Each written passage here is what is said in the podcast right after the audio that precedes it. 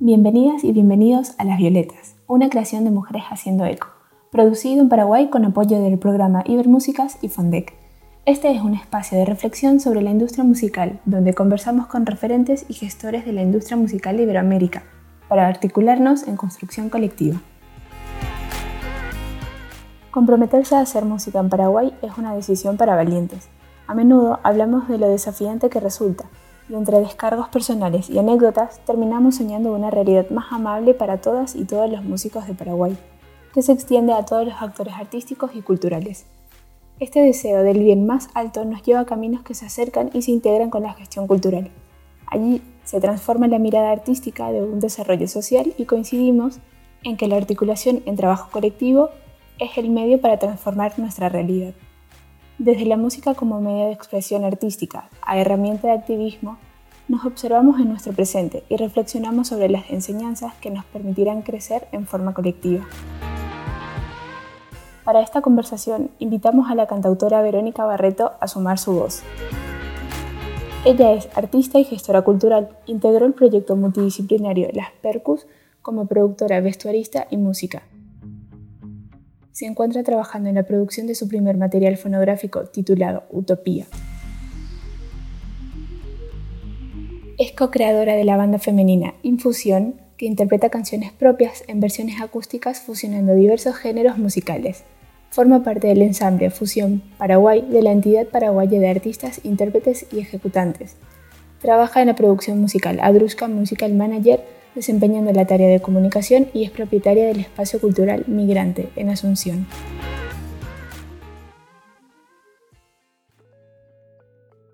Hola Vero, hola Amanda, un gusto tenerlas en este nuevo episodio de Las Violetas. ¿Cómo están? Hola Pame, hola Hola, un gusto verlas. Bueno, como ya estuvimos escuchando un poco sobre el avión de, de Vero, quiero empezar así, algunas preguntas disparadoras para que me cuenten un, poco ustedes sobre, su, sobre lo que significa ser mujer, música y gestora en Paraguay post pandemia también. Vero, no sé si quieres arrancar vos.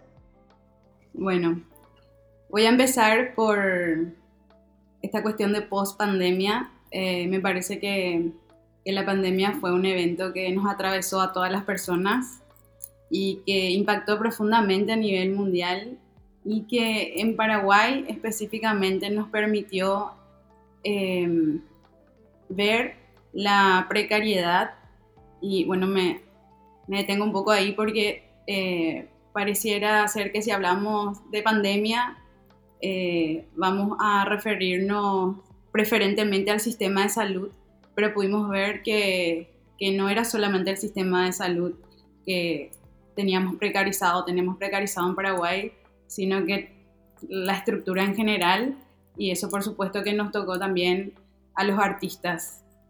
Y bueno, vimos que muchos problemas sociales se agudizaron y, y que también nosotros eh, a consecuencia eh, tuvimos que sufrir muchas cosas y reinventarnos, ¿verdad? Pareciera tan gastada esa palabra, pero fue así.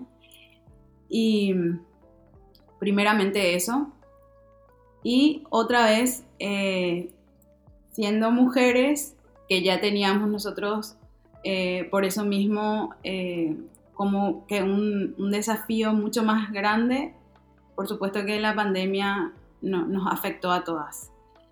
Y entonces, después también vimos que, que hubieron recortes al presupuesto que afectó el presupuesto de la Secretaría de Cultura, del FONDEC, y, y eso también eh, nos hizo entender la visión que como país se tiene sobre el arte y sobre la cultura, ¿verdad?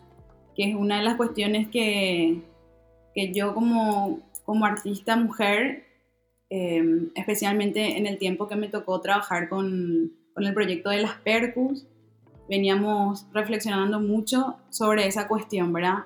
Sobre cómo, el enfoque que se le da a la música en, nuestro país, ¿verdad?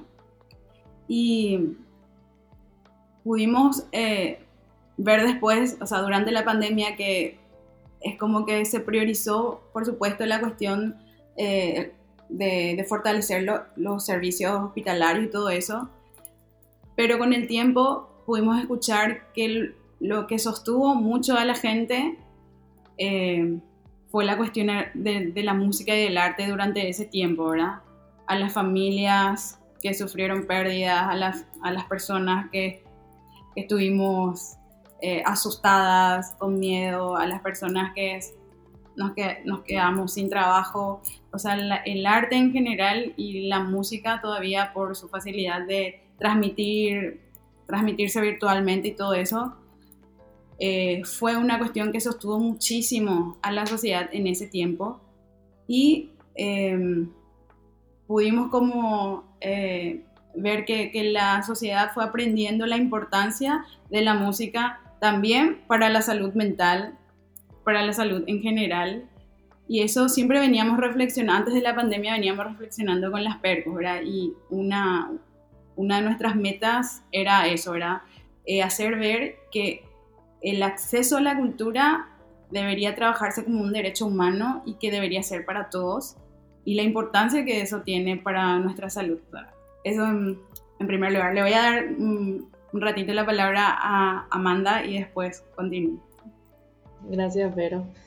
Y qué, interesante lo que nos comentas sobre lo, lo que es la pospandemia, porque es cierto, en la pandemia trajo muchas sacudidas a todos como ciudadanos, como humanos. Y particularmente a mí me tocó estar en un espacio donde empezábamos 2020 con, mucho, con mucha ilusión, con muchas ideas, muchos eh, en un espacio cultural em, en Asunción, en donde, donde venían muchos músicos, muchos artistas a, también a traer su feria, a traer su arte, a traer eh, música y otros tipos de expresiones artísticas. Y empezábamos el año con muchas ideas y muchos planes para desarrollar durante el 2020 para fortalecer ese espacio y para hacer también una circulación no solo en Asunción, sino también es pensar a expandir eso en colectivo.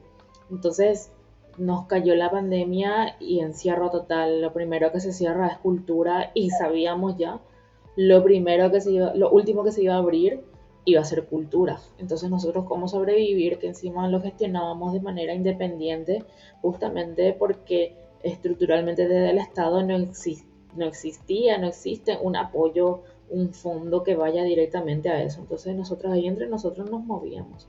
Entonces se vio esa... Eh, como que se dispersaron esas ideas, muchas cosas no siguieron, muchos grupos colectivos inclusive se desintegraron entonces, fue bastante duro en ese sentido. Y, sin embargo, ahí nacen otras maneras de seguir viviendo y otras maneras de seguir expresando el arte, porque es verdad que el arte eh, ayudó mucho en la parte de salud mental a las personas, pero también al propio artista y desde la propia gestión, ¿verdad? Hacer gestionar espacios donde se crean estas estas comuniones, estas, estos intercambios, es también la salud mental del propio gestor, del propio artista, ¿verdad? Del que quiere más y que quiere construir más.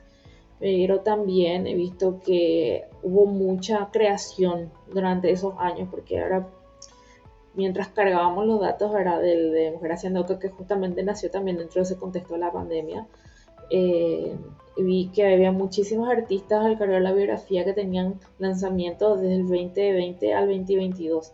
Entonces es como que hubo también un gran florecimiento en lanzamientos digitales y eso es algo importantísimo, algo que especialmente lo vienen haciendo los, los artistas más jóvenes, hablando de 17, 19, 20 años, que nos están mostrando también una nueva manera de, de seguir haciendo sin quedarse atrás, ¿verdad? Entonces, a mí me gusta mucho darle la vuelta a las cosas y quizás es eh, ver que este, esta pandemia fue, que en realidad a mí no me gusta llamarle pandemia, me gusta llamarle cambio de paradigma, porque es un caos completo, pero ese desorden nos ayuda a, a volver a crear algo nuevo, ¿verdad?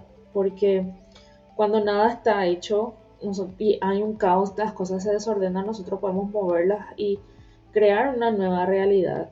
Entonces, esta, esta a lo mejor es el sacudón, en la oportunidad que necesitábamos, que se, donde se visibilizó la precariedad, la precarización que mencionaba Vero respecto a la cultura, respecto al arte y respecto a la salud mental también. Y, este, y hay, muchos artistas y gestores que nos vienen diciendo esto hace mucho. Y quizás los propios artistas y gestores que estamos ahí no le damos mucha bola, pero ahora que todo nos atravesó decimos sí, es verdad. Entonces a lo mejor ahí es que la conversación pueda traducirse a la acción, gracias a ese caos que nos trajo, a ese espacio, a esa oportunidad de recrear, transformar la realidad desde la gestión y desde las conexiones colectivas. Entonces a mí me gusta un poco darle la vuelta a las cosas y yo creo que si bien ha sido duro, ha sido muy valioso también cuanto al espacio y la oportunidad que nos trae. Sí, muchas veces la, la crisis se convierte en oportunidades para un montón de cosas y yo vi eso mismo también, Amanda, tipo, impresionante cómo aparecieron nuevas ideas de expresión, ¿verdad? Y se fortaleció muchísimo esta cuestión de, del mundo virtual, ¿verdad? Eh, nos sirvió también de conexión, hicimos un montón de redes, pudimos cruzar la frontera más fácilmente también, ¿verdad? Porque hay proyectos musicales que en pandemia se hicieron de, un montón de público eh, fuera internacional y, bueno, y fue realmente también eso, ¿verdad? una puerta abierta para fortalecernos en otras formas de trabajar y eso también fue muy lindo, fue enriquecedor, hay que reconocer, ¿verdad? Y, y sí, ¿verdad? Nos hace reflexionar, ¿verdad? De, de, lo que está mal hecho, de, lo que, todo, de todo lo que nos falta todavía, pero también de las oportunidades que tenemos para seguir avanzando. ¿Fueron cuestionadas sus habilidades profesionales en los ámbitos en donde estuvieron trabajando, ya sea antes de la pandemia o ahora incluso? Bueno, yo creo que mm, nunca nadie me dijo, em, vos no podés, así literalmente, vos no podés porque sos mujer o vos no sabés o tal cosa, o vos cantás mal y andan más estudiar, ¿verdad?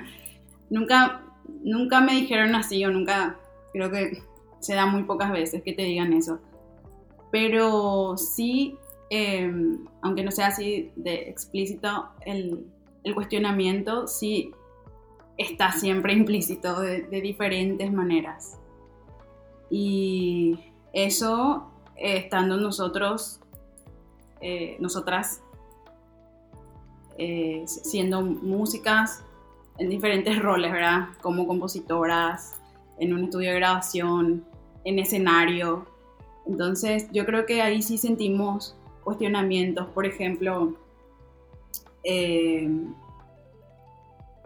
voy a contar un poco una anécdota que, si yo, te, te, invitan a un proyecto de, chicos y te ponen a, hacer algo, pero en realidad lo que quieren no es tanto tu música, sino que salgas en el video porque sos, porque sos linda o ponete enfrente para que salgas en la foto vos porque nosotros somos todos viejos, ¿verdad? Eh, cuestiones así que hacen, te hacen sentir que eh, tu presencia es más por otra cuestión, por una cuestión estética en algunos casos, más que por, por la música que vos haces, ¿verdad? Es como que ahí sentís, ¿verdad? Que un cuestionamiento o te hacen sentir como que tu música no es tan buena como, como la música del tipo, ¿verdad? Eh, pasa en los escenarios cuando qué sé yo, hace poco tocamos con las chicas en un festival y antes de nosotras la mayoría eran grupos de chicos o mixtos y eran estilos diferentes y eran rock. Y entonces todo el sonido estaba súper preparado para, es, para ese tipo de música y nosotras nos subimos que hacemos una versión acústica, cajones, eh, panderetas, guitarra, electroacústica.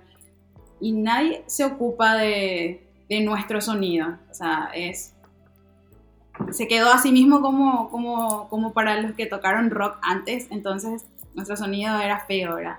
Entonces, Entonces ahí también sentimos que, bueno, tu música, eh, vos sos mujer y no, no tiene luego que sonar tan lindo, ¿verdad? Tenés que tocar más. Eh, pasa también cuando vos yo llevo mi, mi, composición a estudio y al final eh, el productor le pone su estilo, le pone instrumentos que yo no pensé, le hace sonar diferente. Es como que entonces de esa manera sí cuestionan mi, mi arte o mi música o mi creación. Cuando eh, no hacen lo que yo, no valoran lo que yo hice, lo que yo pensé o lo que yo quiero o mi voz.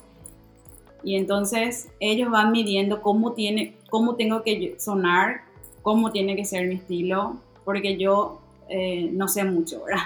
O sea, te, te, transmiten ese tipo de mensajes, ¿no? Y bueno, eso más o menos me viene a la mente. Hay otras formas de ser atacadas, ¿no? También. Digo, en mi caso, por ejemplo, es que siempre se me tacha de muy emocional para la tarea. O si soy muy emocional, también ya soy muy histérica.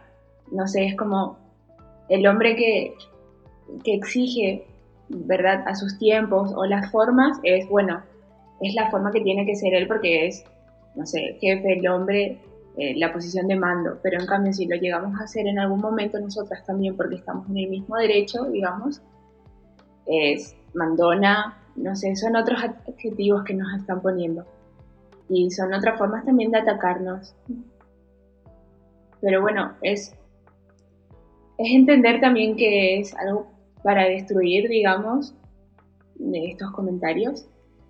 Y, y al final todo lo que hacemos demuestra nuestra valía, nuestro trabajo, y es lo mismo que están haciendo ellos.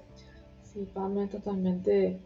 Eh, esta cuestión de techarnos de emocional es algo que me ha, pasado también. Eh, y yo creo también que este tipo de comentarios sobre la, la, la, poca calidad, digamos, que se dice que tienen las mujeres solamente porque son mujeres, porque viene de ellas arte, es algo que está muy metido inconscientemente en, en el colectivo, ¿verdad? Eh, hasta que ni se dan cuenta de las cosas que están diciendo o cómo están discriminando desde sus ideas. Eh, particularmente respecto a mis habilidades profesionales por ser mujer, más me ha tocado eh, cuando era más jovencita, que como que no se confía mucho en mi experiencia por eso, pero yo al tener un cuerpo no hegemónico, más que por una cuestión estética, he, vivido mucho la manera en, que el, trato, un trato diferenciado, digamos, de los muchachos. Por ejemplo, le veías a un chico que era muy dulce, muy amable con las chicas, súper caballero, pero aparecías vos, un cuerpo no hegemónico, no deseable para ellos y no te dan ni la hora. No te saludan, te ignoran, te pasan, te pasan por encima.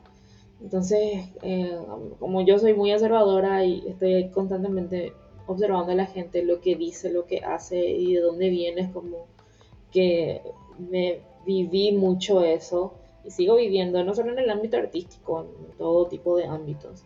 Entonces, es, también cómo sos valiosa o no, eh, como humano inclusive, de acuerdo al cuerpo que tengas o no tengas como que eh, también se da mucho eh, de una forma también muy inconsciente, muy metida en el colectivo. Entonces, esto yo creo que es, eh, es muy duro para muchas chicas, no solamente ser vista solamente como un objeto o no ser valorada por no ser un objeto deseable. Entonces así es que empezamos a hablar entre nosotras, escuchamos la experiencia de la amiga, de la otra, del artista y nos damos cuenta de que hay muchas experiencias en común, eh, escuchamos cosas que quizás no nos pasaron a nosotras, pero que nos podemos identificar con, con, esas experiencias. Y yo creo que en esas conversaciones es como poco a poco se va dando las ganas de juntarse y trabajar colectivamente entre mujeres para cambiar las reglas del juego, ¿verdad? Esto que decía Vero también, en que el productor te toque las músicas, pues, le ponga su impronta, es también algo que se escucha mucho, ¿verdad? Entonces, en, esa, en esas ganas de cambiar las reglas del juego, es que las mujeres empezamos a organizarnos y a trabajar, tratar de trabajar colectivamente. Entonces, quería preguntarles, dice que ambas han tenido experiencia de trabajar en, espacios de construcción colectiva. ¿Cómo ha sido esa experiencia para ustedes? Bueno, sí, un, lindo tema. Iba a decir nomás antes sobre lo que estabas comentando, Pame, que, que bueno, que el mundo artístico es eh, un reflejo nomás de, de todos los demás ámbitos que vivimos como sociedad y las mujeres en, nuestra cultura, en Paraguay, siempre fuimos relegadas a, lugares o a roles inferiores, ¿verdad? Yo sé que eso va cambiando muchísimo con el tiempo y que nos estamos empoderando y que, nunca tuvo que ver con la capacidad de las mujeres, eh, pero lastimosamente ha sido así, ¿verdad? Y que si pensamos en, qué sé yo, en cuántos arquitectos varones hay o mujeres, eh, cuántos abogados varones hay, cuántas mujeres, cuántos... Siempre, siempre va a ser, eh, tanto en la cantidad y en, en el lugar de importancia, siempre vamos a encontrar más hombres, ¿verdad? Y, y con relación a, a esta cuestión de, de estandarizar el cuerpo, la figura, un montón de cosas, para la mujer eh, incluso cuando una mujer cumple, con, ese estándar, se le relega a, qué sé yo, a los coritos, a ser bailarina, hacer tal cosa, ¿verdad? Siempre es así. Y si una mujer es vocalista principal de un grupo, pero sus músicos son varones, eh, le suben todo el volumen porque el bajista es muy capo o el baterista y al final la voz de la vocalista principal siempre está así como que o igual o menor, pero sí o sí se tienen que lucir los tipos porque ellos demasiado capos son, Entonces, eh, quería nomás decir antes de pasar, eh, que lastimosamente somos reflejo, o sea, es reflejo también eh, eso en el ámbito artístico y contra eso tenemos que luchar, ¿verdad? Y lo esperanzador es que yo veo que está pasando, ¿verdad? Se están dando de a poquito, pero se están dando esos cambios que queremos. Y creo que tiene que ver con todo esto que se está haciendo y de paso les agradezco, ¿verdad? Porque más allá de la invitación, eh, les quiero agradecer el haberse animado a trabajar en esto. Están haciendo eco de, lo que necesitamos hacer como mujeres. De, y ahí, ahí ya voy a entrar en tu, en tu pregunta, Amanda, de la importancia de trabajar en colectivo, de construir redes, de construir espacios de intercambio entre mujeres, es, demasiado importante. Y bueno, con relación a, a la construcción colectiva, em, yo eh, tuve la oportunidad y me siento afortunada con eso porque aprendí muchísimas cosas eh, de haber trabajado en diferentes procesos eh, de construcción colectiva, integrado diferentes grupos en ámbitos diversos, ¿verdad? En la universidad, en, todos esos momentos de, furia, de transformaciones, eh, de primaveras estudiantiles, estuve muy metida. también trabajé en ONGs con enfoques de derechos humanos, trabajé con grupos eh, de poblaciones indígenas, trabajé con mujeres, trabajé en el Bañado Sur con poblaciones eh, hiper vulnerabilizadas. Eh, y era así, eran espacios, fueron espacios de, construcción colectiva, de, mucha lucha, y eso me, me ayudó bastante a entender que esa unidad y esa construcción es una fuerza poderosísima y que es capaz de, alcanzar las transformaciones que queremos. Y entonces eso traducido o llevado al ámbito de la música eh, me hace ver que no puede ser distinto, ¿verdad? que históricamente vi que, que, eso es posible, es posible trabajar en unidad, es posible eh, ponernos objetivos y lograr cuestiones que nos parecen así imposibles se pueden dar si es que trabajamos juntos.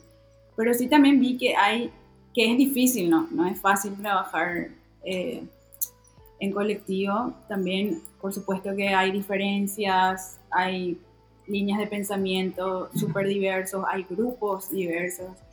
Y entonces eh, es difícil, pero es lo ideal, o sea, es, es el camino, ¿verdad? Si, si me preguntan a mí, a ver, Barreto, ¿cuál es el camino? Ese, ¿verdad? Es la unidad y es la construcción colectiva.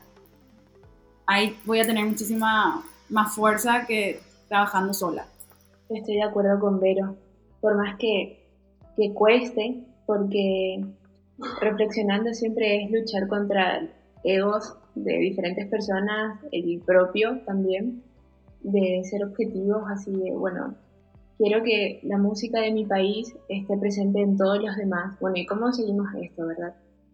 Y es empezar a trabajar también en pequeños grupos, haciendo comisiones, cada uno desde lo que mejor sabe, ¿no? Obviamente no, porque, no sé, yo quiero que todas tengan registrada su canción no puedo ir a juntarme con una abogada y decirle cómo tiene que hacer, sino que ella va a saber mucho más que yo, solamente que le tengo que ayudar en ese proceso y, no ponerme, digamos, o querer suplantarle, es saber acompañarse, cada uno desde donde mejor sabe.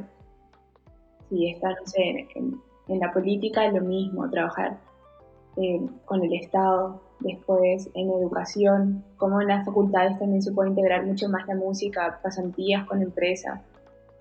Es ampliar también nuestros, nuestros contactos, digamos, no solamente entre artistas tenemos que hacer un feroz grupo, digamos, y querer hacer todo porque es difícil, o sea, y también me parece irreal, porque le estamos quitando la posibilidad a otras personas de ser parte de un colectivo así y mi experiencia, yo no estuve en muchos colectivos, digamos, así en la universidad y todo, puede ser verdad, pero de la industria musical no tantos, pero en los que sí estuve, pues me ayudaron muchísimo desde qué quiero yo también, saber qué puedo aportar desde donde estoy, así siendo sincera, mira, ¿puedo llegar hasta esto o no? Es lo que, es lo que me ayuda a estar en una comunidad, digamos y, también saber cuándo, cuándo callarme. Eso también me, me, ayudó bastante como para saber con quiénes seguir. No sé, Amanda, vos, ¿qué opinas? Sí, gracias, Pamela. Eh, bueno, eh, me ha tocado también construir colectivamente en ámbitos artísticos y ámbitos más de gestión cultural. Y así como dijiste, no, no es fácil. Eh, hay muchas ideas, hay muchos sueños, pero de repente lo que yo veo es que de falta un poco más de madurez para trascender y ampliar un poco la mirada además. Yo creo que es necesario que existan articulaciones y que existan muchos colectivos, pero que se complementen. Porque así como dijiste, Pame, de repente hay roles o posiciones donde no se tienen en cuenta el, el trabajo que están haciendo, que hacen también a la industria cultural.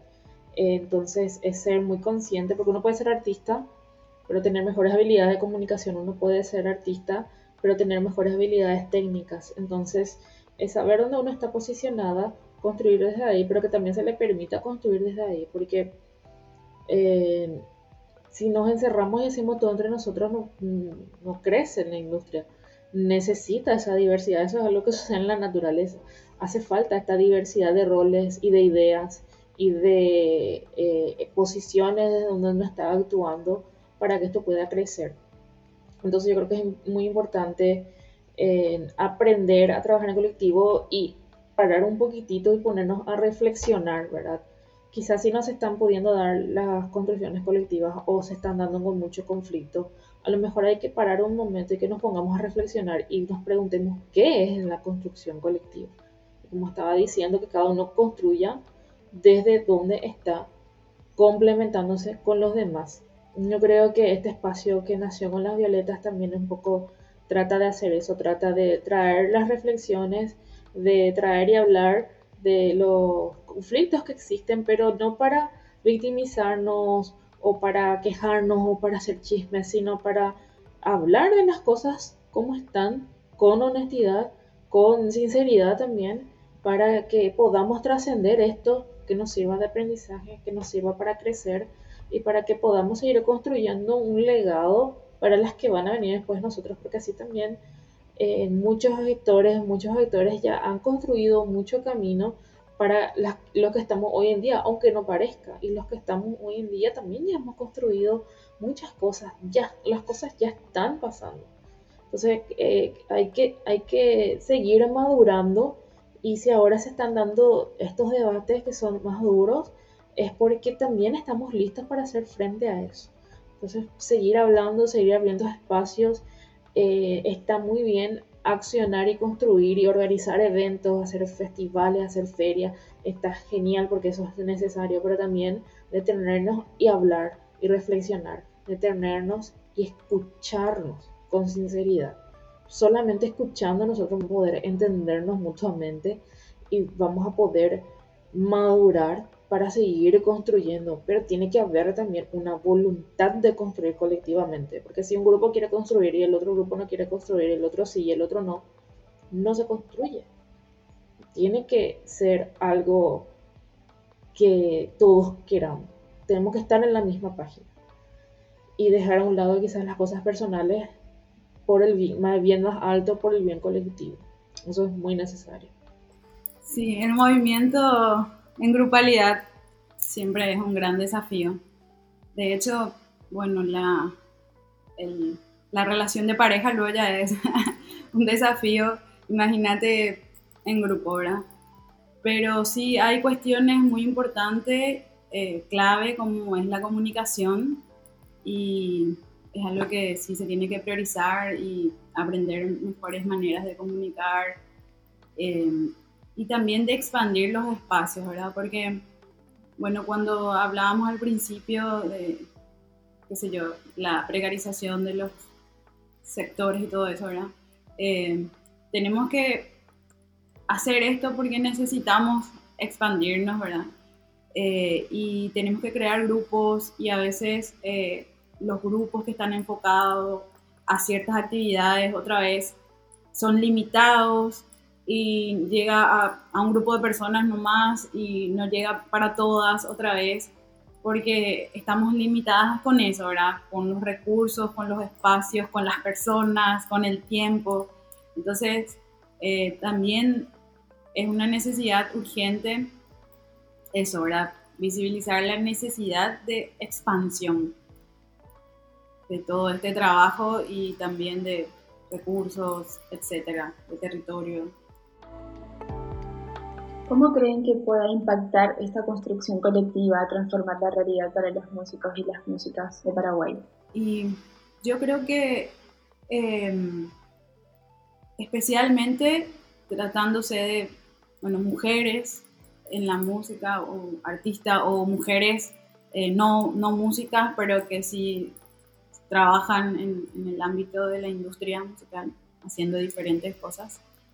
Eh, yo creo que son, primero que nada, es que creo que nosotras podemos llegar a esa reflexión que necesaria que habla Pamela. Porque somos, somos nosotras eh, el sujeto que históricamente, el sujeto, que históricamente sufrió, digamos, de esa cuestión de ser invisibilizada o ser relegada a algo secundario entonces creo que nosotras somos las que debemos reflexionar sobre eso, ¿verdad? Para llevar a cabo eh, esos objetivos que queremos o esas transformaciones que queremos y nadie mejor que nosotras, ¿verdad? O sea, no vamos a pedirle al, al grupo privilegiado otra vez que piense por nosotros. Entonces, primero que nada eso, ¿verdad?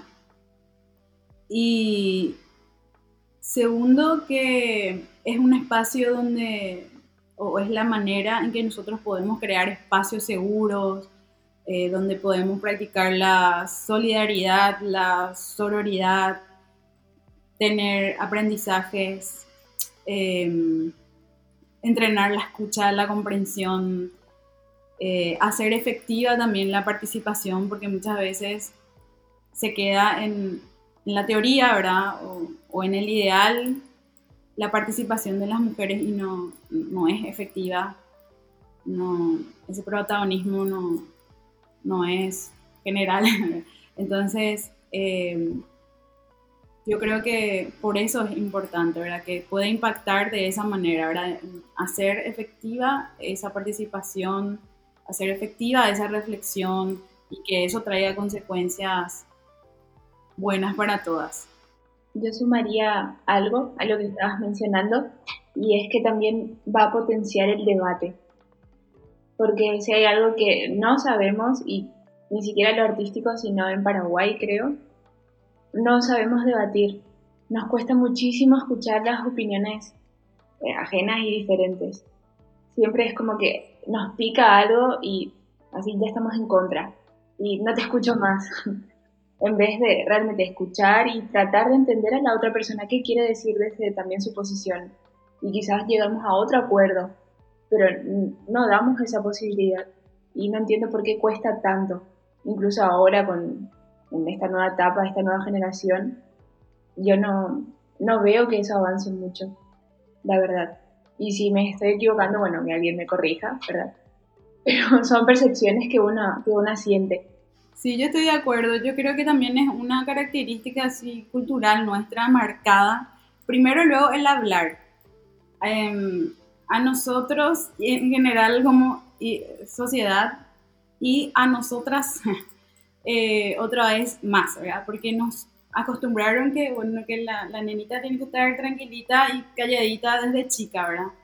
Y entonces nos cuesta el diálogo en general. Y ahora, llegar a niveles de debate donde hablemos y donde pensemos diferentes y tengamos que defender eso, es muy difícil. Y se da mucho eso, ¿verdad? Que el interpretar una opinión diferente no como algo que pueda enriquecer, sino como una amenaza a lo que yo estoy haciendo, a lo que yo estoy pensando. Entonces, yo al dar mi opinión diferente, me convierto en una enemiga y no en alguien que pueda aportar y pueda hacer una crítica que, que sume, ¿verdad? Entonces, es, es cierto, ¿verdad? Y es importante trabajar en esa cuestión, entrenar el debate, como dice Pamela.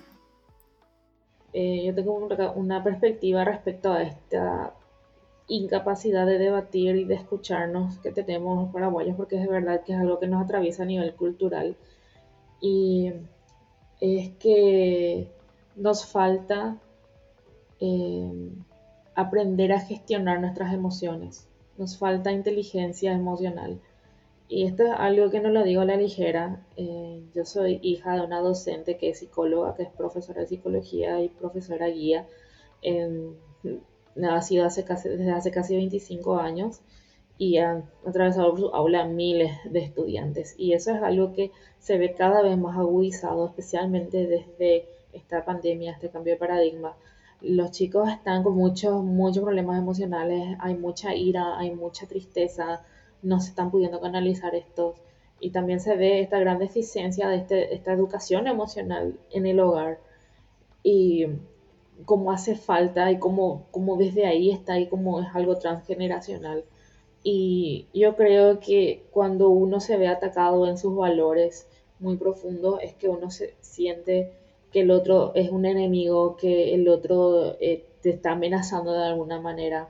Entonces yo creo que es eh, sentarnos y aprender a gestionar nuestras emociones, porque tenemos que aprender a escucharnos. Es verdad que tenemos que aprender a escucharnos, porque eh, nuestra oportunidad como mujeres, eh, que ya somos un sujeto marginalizado a lo largo de, la historia, tenemos una oportunidad de dar nuevas miradas más humanas para construir una industria cultural, una sociedad, transformar una sociedad, pero también recordando que hay otros grupos que están aún, más marginados. No hablamos de las personas con discapacidades de, de diferentes tipos y gravedad, no hablamos tampoco de los grupos indígenas.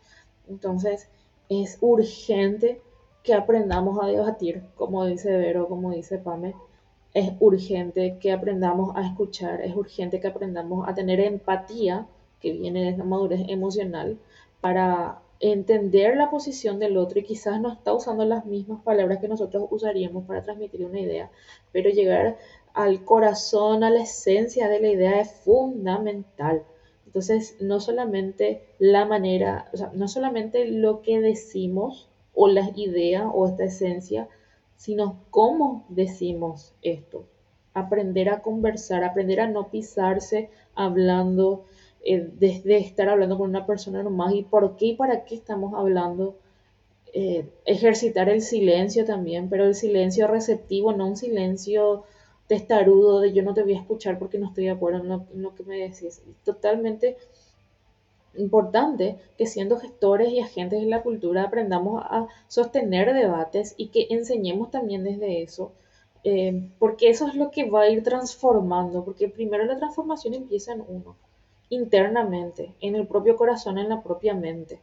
Y cuando hay una transformación interna es que vos puedes empezar a eh, ver esa misma transformación en los otros, inspirar esa transformación en los pares y cuando hay un grupo que está transformado internamente, esos empiezan a trabajar juntos y así es que se dan los cambios sociales, no esperando que venga una política que cambie las cosas y que mejore todo. Aquí empieza el cambio, en uno. Entonces uno tiene que observarse y ser muy honesto, pero muy amoroso también. Descentralizar. Y descentralizar.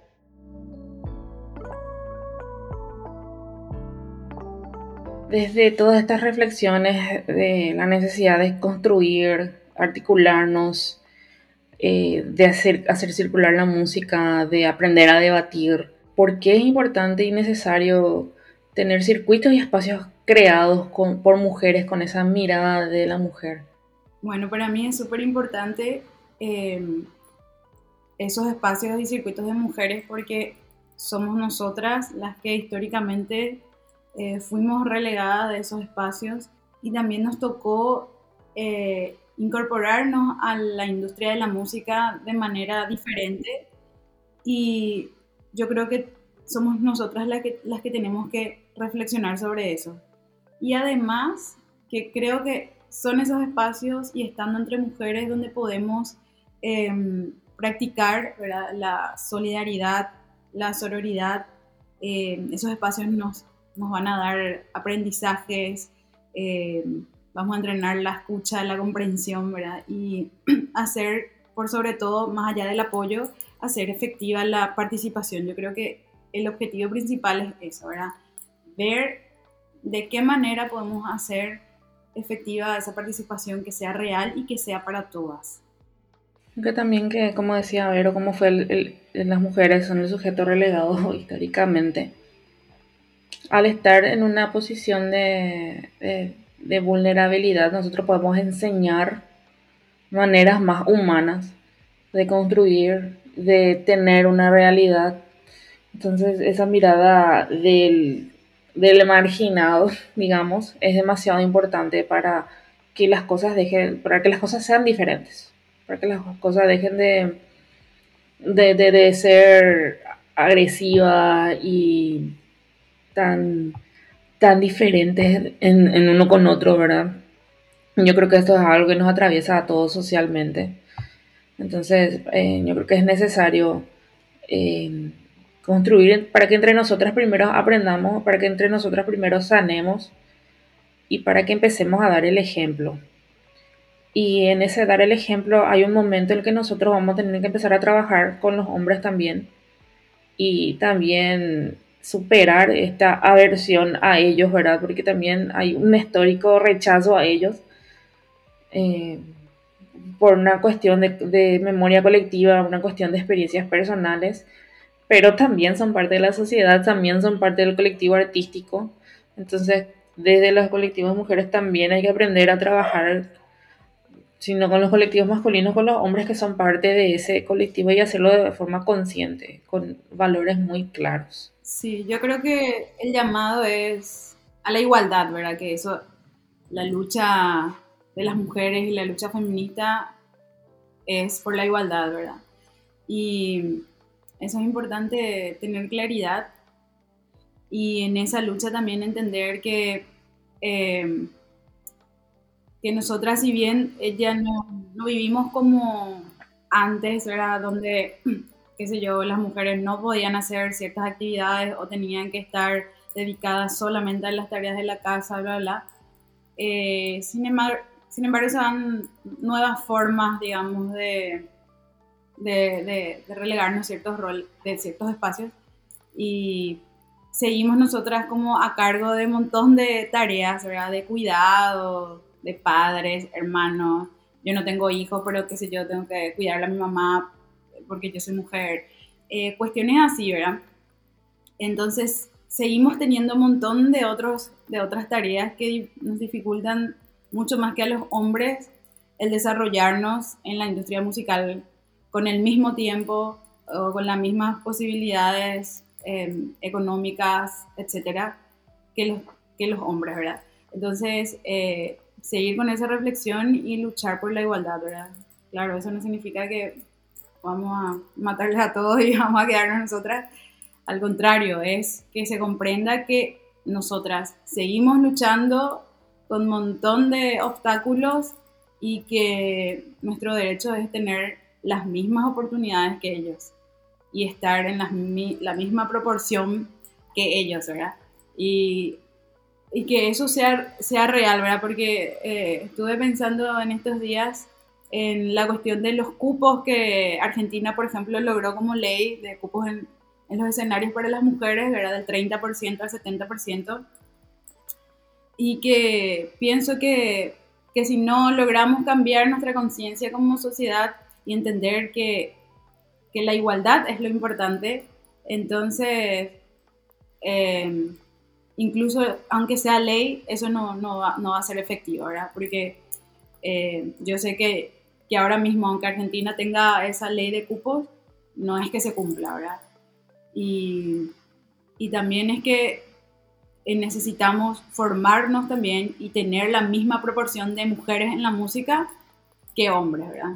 Y yo creo que esa cuestión, porque si vamos a la igualdad, porque, porque el cupo no era 50 y 50, ¿no? ¿verdad? Es 30, 70, no sé. Quizás el criterio fue, no hay tantas mujeres como, como hombres en la música. ¿Y por qué no hay, verdad? Entonces, hacernos esas preguntas y trabajar hacia eso, hacia la igualdad.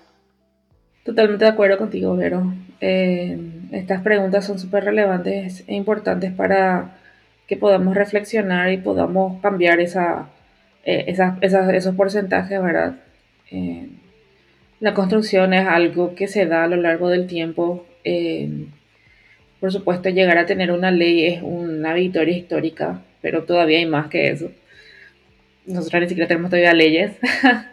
Así que creo que también... ¿Mm? Todavía ni eso no me digo. todavía, todavía, pero yo creo que estamos ahí, eh, ya estamos eh, organizándonos, de a poco estamos agremiándonos, estamos teniendo estas conversaciones que ya es un gran avance. Y si bien parece que falta de muchísimas cosas por hacer, a mí me gusta mucho detenerme en ese momento así desasosiego, detenerme y mirar todo lo que ya se construyó, todo lo que construyeron antes de, nuestra generación, eh, la gente eh, un poco mayor que yo también, que ya está hace mucho más tiempo trabajando en la industria, vean las cosas que se están haciendo hoy. Y yo sinceramente tengo mucha esperanza. Entiendo también que estos procesos son lentos, desde nuestra mirada humana, ¿verdad? Son muy lentos. Pero eh, yo creo que se pueden dar se pueden dar con esperanza, se pueden dar con, em, con mucha constancia, teniendo claro los procesos y también integrando a personas nuevas de a poco, porque no siempre uno va a tener la misma vitalidad. Sí mismo. Bueno, pero estas reflexiones eh, nos van a ayudar eh, muchísimo a seguir construyendo. Eh, te agradezco un montón desde ya eh, toda tu labor que venís realizando, no solamente en la industria musical, en la música, en la cultura, desde la creación, sino también en los otros ámbitos donde estás actuando, que es muy importante. Y quisiera preguntarte si tenés algún mensaje para nuestra audiencia, para las artistas y las gestoras que nos están escuchando. Bueno, creo que mi deseo más que nada es que sigamos forjando este camino. Eh, entiendo que estamos en una industria en la que, bueno, tiene como base eh, la desigualdad porque nos, como, como dije hace rato, nos tocó integrarnos a esta industria eh, de manera diferente que a los hombres. Y bueno, eh, entonces nos cuesta más la formación, nos cuesta más un montón de, de cosas y nos miden con la misma regla, nos exigen la misma calidad, nos exigen también otras cosas, eh, como mencionamos hace rato, que estés bien vestida, que seas linda, que seas buena, que un montón de otras cosas.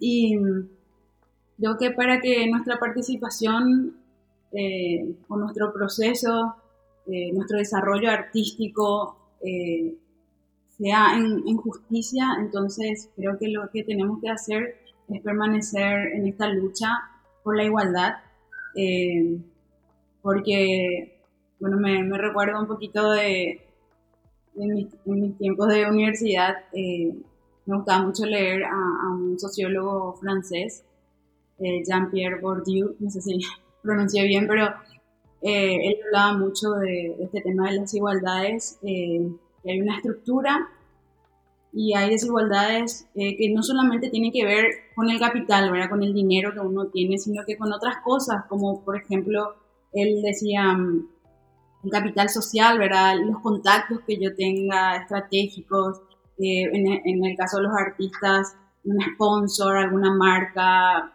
algún aliado en, en la municipalidad, en el, la Secretaría de Cultura o en los estados políticos. Todo eso hace eh, que existan oportunidades diferentes para todas las personas como artistas también. El nivel de educación o de formación, eh, y si todo eso permanece igual, es como que vamos a seguir en lo mismo. Entonces mi, mi deseo más que nada, más que mensaje, es que sigamos trabajando por la igualdad de oportunidades para todas las mujeres, por la igualdad en los cupos, eh, sobre los escenarios, por la igualdad en las posibilidades de producción de nuestro arte, tanto musical como en otras áreas. Y eso, ¿verdad? Y lo otro es que como país podamos proyectar el acceso a la cultura para todos como un derecho humano. El, el acceso eh, a, a nosotras, las mujeres, para seguir haciendo nuestro arte en cualquier rincón que sea de Paraguay eh, y no centralizar ese derecho para Asunción o para las grandes ciudades. Y también el acceso a la población en general a la cultura. Eso, como dijimos, significa muchísimo salud mental significa avanzar como país. Y eso, ¿verdad? Ojalá podamos llegar algún día a desarrollarnos eh, como artistas, eh, desarrollarnos como país haciendo lo que cada uno, cada una lo que nos gusta hacer, ¿verdad? Y eso. Muchísimas gracias, Vero. Eh, realmente siento la energía y la esperanza en tus palabras y comparto totalmente esto, estos deseos que, que, nos dejas. Y yo creo que lo estamos haciendo. Eh, yo creo que lo estamos haciendo. Que tengamos esta conversación ya es una materialización de eso, ya es un paso dado y todo lo que se viene construyendo, todo lo que se viene haciendo, ya son pasos que damos, vamos dando y sigamos haciéndolo, sigamos haciéndolo, sigamos madurando, sigamos creciendo, sigamos proyectándonos en grande. Yo quiero que la música de Paraguay no solo se escuche en Paraguay, sino en el mundo. Y desde Mujeres Haciendo Eco, eso, eso creo que ha sido un poco el camino que hemos dado, ¿verdad? De, de, empezar a construir esos puentes para afuera, ¿verdad? y realmente eh, ahora quizás parece que no se está moviendo nada, pero yo sé que el día de mañana esos puentes van a dar sus frutos mientras seguimos trabajando aquí en fortalecernos dentro. Y yo eh, me voy con mucha esperanza, me voy con mucha esperanza y con mucho agradecimiento por eh, agentes culturales como vos que están haciendo su trabajo, creyendo en eso eh, con esa visión también, uno es como que también se siente un poco tranquila porque no, no está sola tampoco en esa construcción, en esa mirada que uno podría decir más progresista, pero yo le, me gusta decirle más humana. Es una mirada humana, es una mirada en que nos cuidamos como, como seres humanos, nuestra salud mental, en nuestras emociones y construimos desde ahí y también para cambiar nuestra realidad. Yo tengo esperanza para Paraguay. Yo sé que ya se están dando esos cambios y en una de las cosas, uno de los vicios que tenemos que aprender los paraguayos es a tener más esperanza y creer en esa esperanza. Yo creo que a veces muchas cosas dejan de hacerse porque uno no cree en ellos, por más de que estén sucediendo. Entonces aprendamos a creer y a crear ya lo sabemos hacer, así que muchísimas gracias. Y... Gracias Amanda, gracias Pamela y sigamos haciendo eco y que esto se expanda a los territorios diversos de Paraguay y que también crucen la frontera. Muchísimas gracias Vero y también agradecimientos a Programa Iber Músicas y a Fondec por ayudarnos a materializar este espacio. Valiosísimo. Muchísimas gracias. Gracias por escuchar el primer episodio de Las Violetas. Seguinos en nuestras redes como arroba mujeres haciendo eco y no te pierdas los siguientes episodios.